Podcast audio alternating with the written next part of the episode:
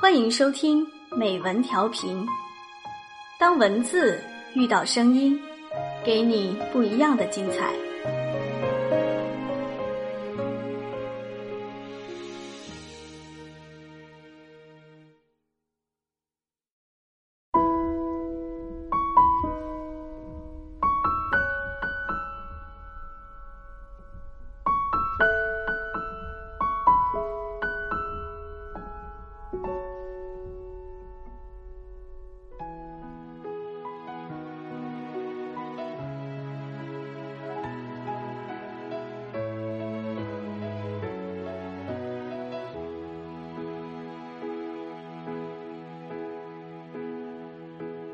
大家好，欢迎收听美文调频，我是 Lucius。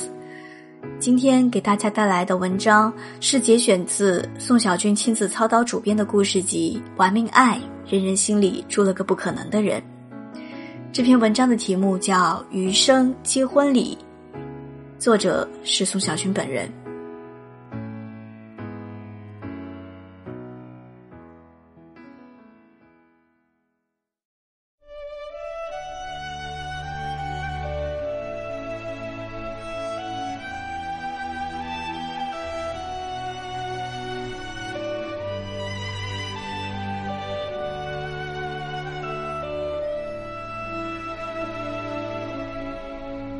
陈向川今年七十五岁了。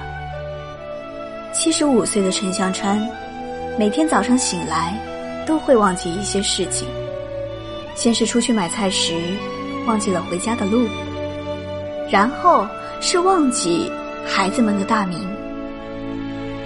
就像是有一个记忆大道，不由分说的盗走陈向川的记忆。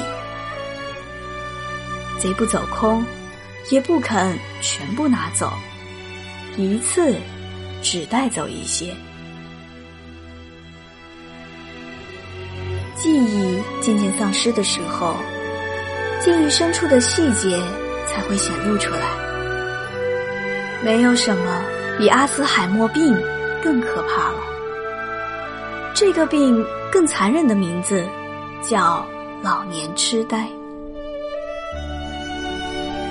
世界上新事物不断的出现，应接不暇，这让陈向川很累，以至于固执的保守，一有空就钻进自己的车库里，倒腾那些不知道多少年岁的杂物。爷爷很怀旧，孙女如是说。爷爷恨不得树不长高，我不长大。人类文明不发展，一切都跟以前一样。人老了，总会对新事物有某种恐慌，而逃避这种恐慌最好的方式，就是活在以前。街巷熟悉，每一棵树熟悉，连云的形状、风吹过来的方向都熟悉，熟悉。对老人家很重要，但是现在，这一切都慢慢陌生起来。陈向川觉得自己就像是一只惊慌失措的兽类，被猎人追急了，跑进了陌生的森林，他迷路了。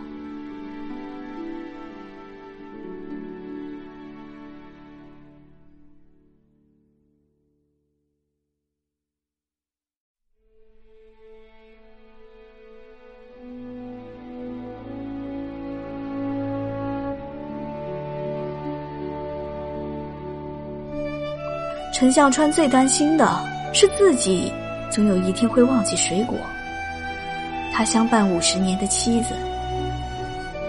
因此，陈向川尽最大的努力，把他和水果的一切往记忆深处藏。但，越是藏得深，就越忍不住不停的翻出来检阅、晾晒，把每一次细看，都当做。是最后一次。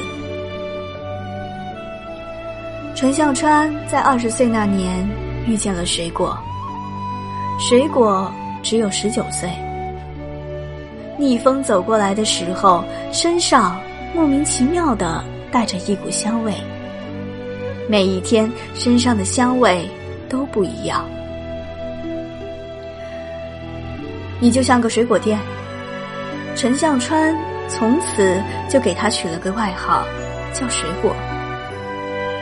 陈向川可以不吃饭，但每天都要吃水果。水果这个外号，包含了一个年轻男人给予的全部宠溺。水果脸红的时候，就像个刚刚熟起来的苹果；生气的时候，又像是外表强硬、内里多汁的木瓜。年轻女孩身上永远有层层叠叠的秘密，这些秘密给了少年们无数遐想、猜测和奇妙的体验。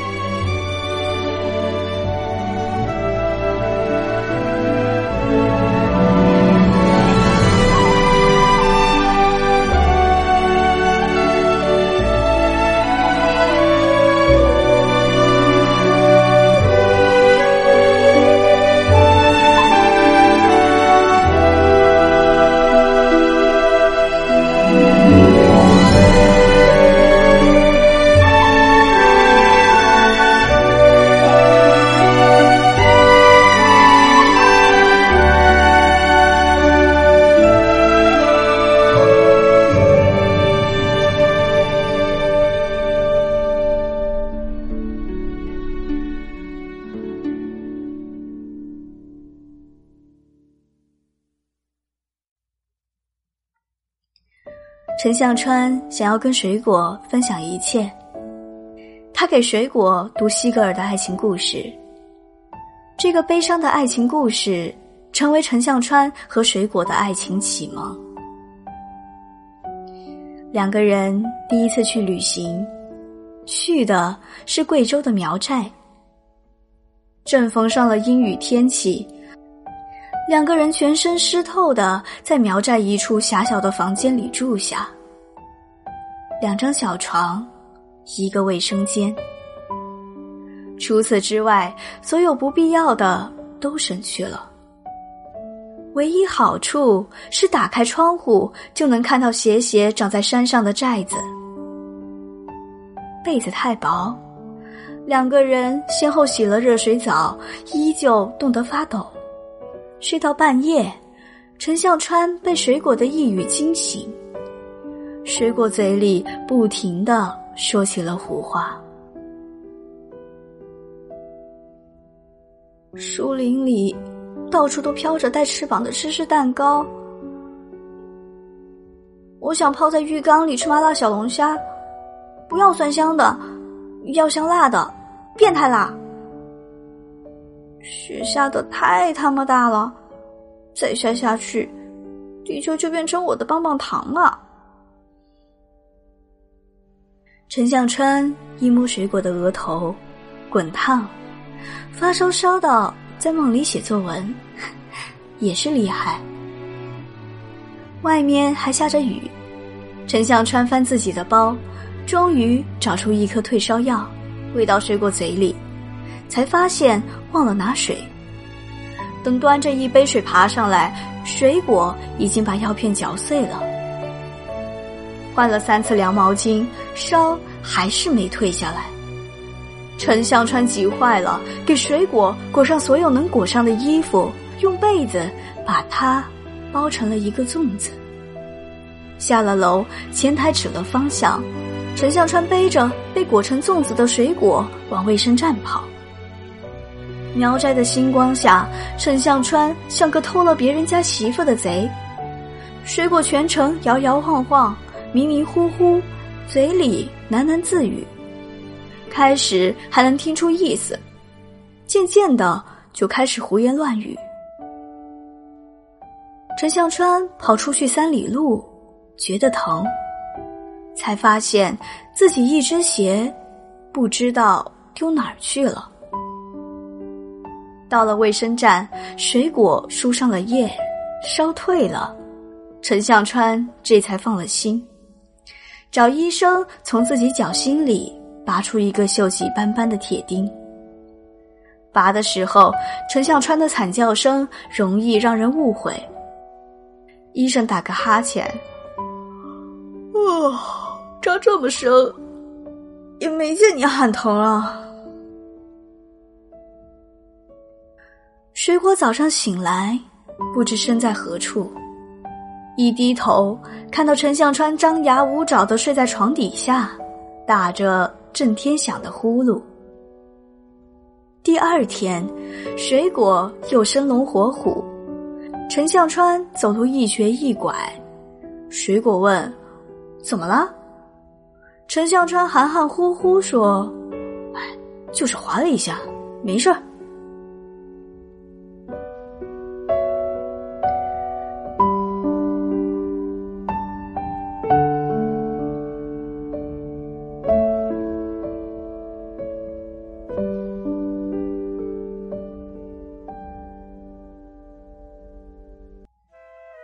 去凯里排队买车票，遇到一个本地女孩，跟陈向川打招呼：“要不我们一起包车吧？”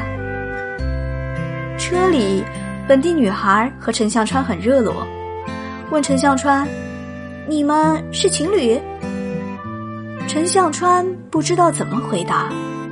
水果说：“不是，我们是驴友。”陈向川不知道为什么。一阵失落，本地女孩叽叽喳喳说个不停，水果不高兴，开始还是看着窗外不参与对话，后来见陈向川和本地女孩越来越亲密，气得要跳车，但车速实在太快，只好放弃了这个想法。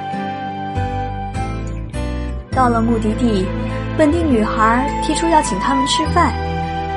水果刚要拒绝，陈向川就说：“好啊好啊，我们来请。哪里有地道的酸汤鱼？”水果这顿饭吃的全是醋味，根本不知道酸汤鱼是什么味道。晚上，本地女孩流连不肯走，要带他们逛逛夜市，吃丝娃娃。水果断然拒绝。我们都很累了，要睡了。你家离这也挺远吧？本地女孩豪气摆手，不远，我走一段就到了。要不这样，你先休息，我带他去转转。水果气得转身就往回走，打定了主意不回头。走出去几百米，再回头一看，陈向川和本地女孩。早已经不见了，水果气得恨不得把整个凯里吃掉。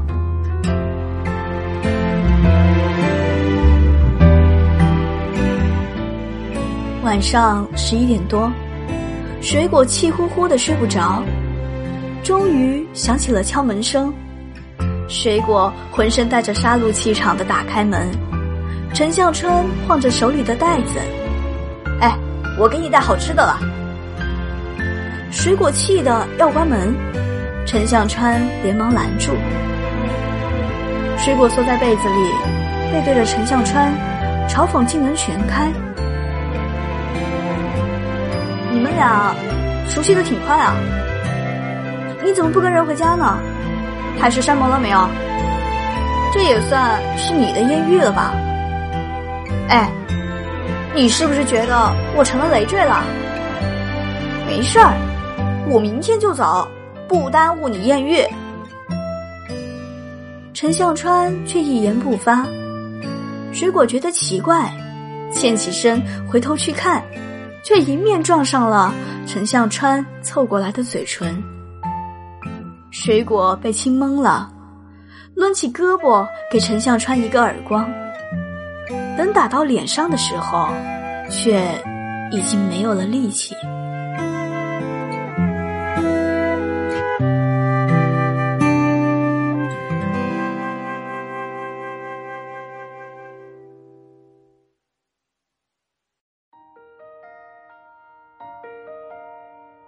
你干嘛？我就在你旁边躺躺。你回你自己房间去躺，说不定人家还在你房间等你呢。嘿，你闻闻你自己，都快成醋溜水果了。你才是醋溜，你醋溜马、醋溜驴、醋溜熊。哎，你往哪儿挤呢？手放哪呢？你再这样，我生气了。哎，我就搂着你躺躺，什么都不干，我连衣服都不脱，我保证。你干嘛？我我揪你腿毛啊？陈向川表现并不好。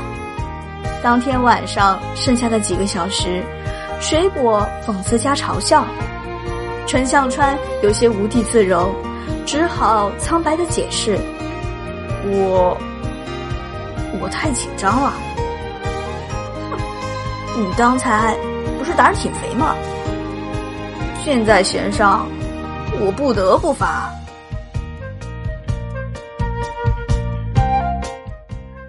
多少年以后，水果才知道，陈向川故意和本地女孩亲近，就是为了让自己生气，然后趁虚而入。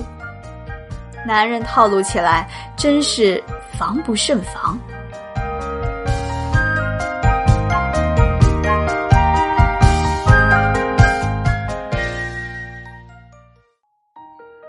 两个人在一起之后。忍不住和对方分享彼此的前半生，就好像给对方开设了一个权限，可以随时随地前往对方的记忆里参观。潮湿的小村庄，陈向川的妈妈抱着还是婴儿的陈向川，迎面碰上了二十来岁的水果。水果浮夸的演技，这小孩真好看，来让姐姐抱抱。水果结果还是婴儿的陈向川，哄着抱着。我告诉你啊，小屁孩儿，二十年后我就是人生的最高峰。水果刚说完，婴儿陈向川就尿了水果一脖颈子。水果惨叫着把孩子还了回去。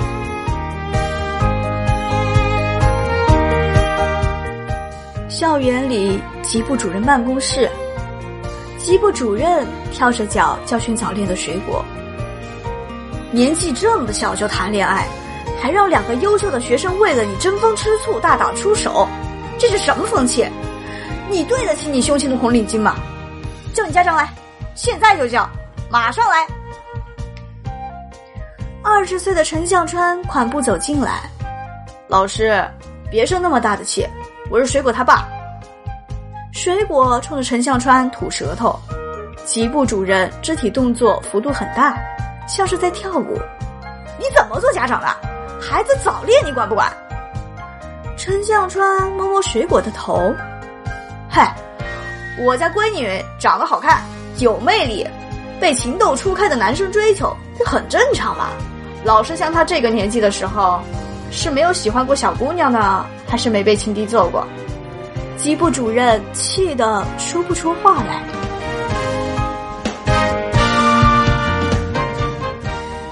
半夜，青春期的陈向川偷偷爬起来，摸黑到了卫生间，把水龙头开到最小，像是做贼一样的洗内裤。突然间，卫生间灯亮起，陈向川吓得魂飞魄散。水果站在门口。笑盈盈的看着他，陈向川连忙去关门。你来干什么？走走走走，这段不能看。青春期的水果长了一个身段，一头扎进了游泳池。教练在逐个教学员们游泳。突然间，游泳池里的水开始变红，学员们个个尖叫，以为发生了谋杀案。都去寻找这团红色的来源，是水果。水果愕然的看着自己，像一条章鱼正在喷墨一样，染红了大半个游泳池，吓呆住了。岸边，陈向川哈哈大笑，水果捂着脸，无地自容。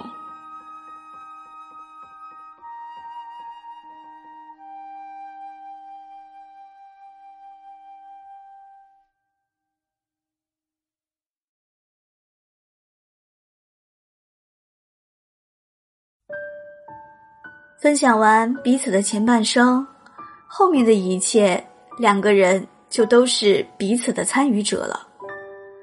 大学毕业之后，陈向川和水果去了不同的城市，隔着一千多公里，开始了长达多年的异地恋。陈向川每个月省吃俭用买机票去看水果，两个人把“小别胜新欢”这句话演绎成不同的版本。水果被上司欺负，一怒之下辞了职，心中委屈，打电话给陈向川，哭得很伤心。半夜里，水果迷迷糊糊的醒来，有人敲门。水果去开门，看到陈向川风尘仆仆的举着一袋子的食物，我给你带了好吃的。低头一看，陈向川只踩着一只鞋子。你鞋呢？陈向川说：“下车跑得太急了，掉了。”水果哭笑不得，跳起来抱住陈向川，又哭又笑。我们不分开了，好不好？陈向川没说话，抱紧了水果。第二天，陈向川给上司打电话辞职。上司的手从手机里伸出来，要掐死陈向川。陈向川从此来到了水果的城市，重新找工作，重新开始，并不顺利。陈向川报喜不报忧，硬撑。水果问：“你有没有后悔放弃那边的一切，来这里？”重新开始。陈向川想了想，我给你讲个故事。我在那边有个女同事，已经和异地恋的男朋友订了婚，但我们有个已经结了婚的总监，没事儿就给女同事送手链、手镯、项链，都是很贵的那种。女同事一开始。努力表明自己有男朋友了，而且还订了婚，坚决不收。但总监不肯放弃，追求越来越猛烈，礼物越送越贵。直到有一天啊，女孩终于沦陷了，开始过上了双城生活，一边是外地的男朋友，一边是本地的已婚总监。水果听完，呆住。所以，你是担心我也这样？陈香川摇头。我是觉得，没有陪伴的恋爱都是耍流氓，最后丢了，只能怪自己不陪伴，不能怪女朋友不忠贞。水果忍不住抱了他。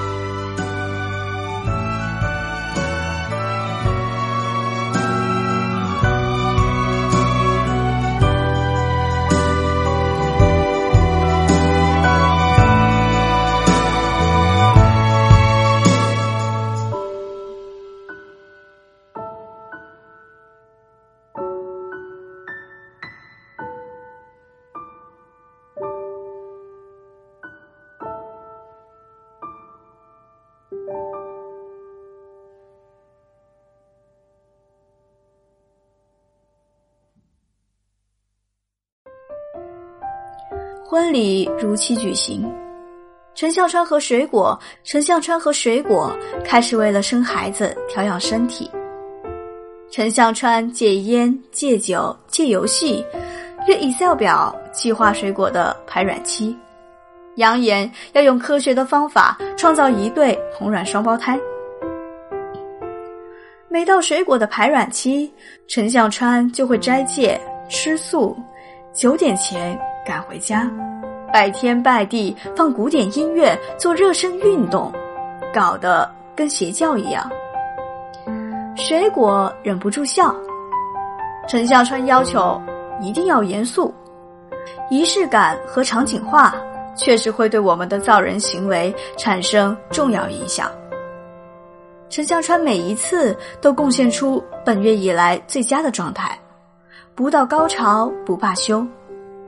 结束以后，陈向川陪着水果一起倒立半宿。经过三个月的努力，果果终于怀孕了。陈向川依旧是个普通员工，工资不高，如数上交，领导逮着谁骂谁，一骂骂半天。开始的时候，陈向川还总是忍不住发火，后来慢慢学会了屏蔽。男人在外面再不被尊重，在家里也仍旧是顶梁柱。水果打电话来说羊水破了，陈向川往外冲，领导拦着让陈向川加班，陈向川来不及解释，一拳把领导打翻在地。跨过他的身体就冲出去，低头加班的同事们忍不住默默鼓了掌。送水果到了医院，陈向川等在手术室门口，皮鞋两只都跑丢了，光着脚焦急的走来走去。两声婴儿的啼哭一前一后传出来，陈向川感觉后脑勺被幸福敲了一闷棍。瘫软在地上。之后的生活平和安静，孩子们长大了，他们变老了。水果七十岁这一年，在陈向川的注视下，安静的离开了人世。陈向川努力了多年，仍旧不习惯自己一个人。坚持睡双人床，留着水果所有的衣服，自己做饭要摆两副碗筷，在车库里擦洗着所有和水果有关的一切。水果骑过已经锈得不成样子的自行车，当年在贵州扎进自己脚底的铁钉，每一次去看水果的票根。两个人当年备孕时一起研究的书籍。陈向川不顾儿女的劝阻，独自一个人去了一趟贵州苗寨，想要去找当年他和水果住过的那个寨子，却已经找不到了。那里长满了树木，树木开出花来，好看的要命。回到家，被阿兹海默症折磨了几年之后，陈向川召集了全家，宣布了他的决定。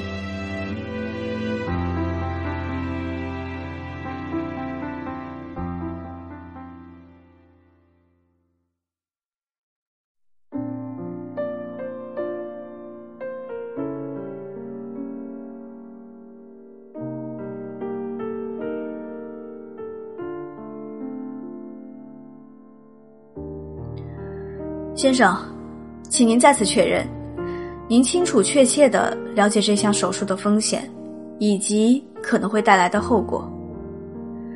手术室里，医生在手术之前最后一次询问陈向川。陈向川点点头。在儿女们的注视下，手术开始了。陈向川手里握紧了那本爱情故事，慢慢。闭上了眼睛，记忆开始被清空。记忆中的点点滴滴如水雾一般渐渐消散，直到剩下了最后一个被层层叠叠包裹着的场景。这个场景开始在陈向川脑海中循环播放。这一天，二十五岁的陈向川如愿以偿的。迎娶了二十四岁的水果。婚礼简单，天气很好，好朋友们都来了。人们笑、闹、跳、叫。陈笑川眼神没离开过水果。穿着婚纱的她笑起来美丽极了，就像是这条街上最大的一个水果店。陈向川请求的这项手术，名字叫做局部记忆留存，即用尽所有的神经元，尽可能长期留住最珍贵的局部记忆。陈向川只选了这一天，他取到了水果，到达了他人生的巅峰。从此，在陈向川的记忆里，余生每一天都是他们的婚礼。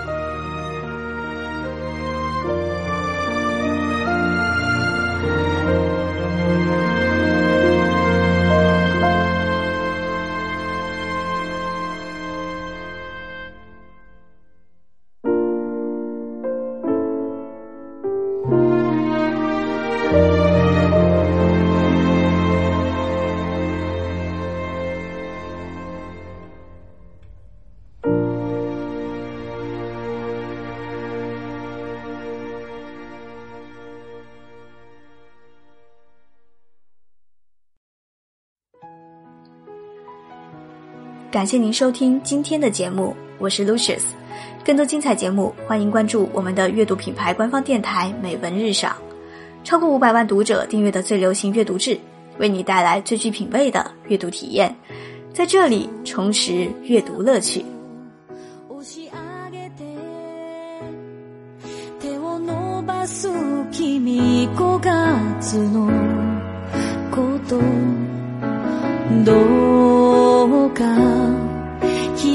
ほしい。水際まで来てほしい。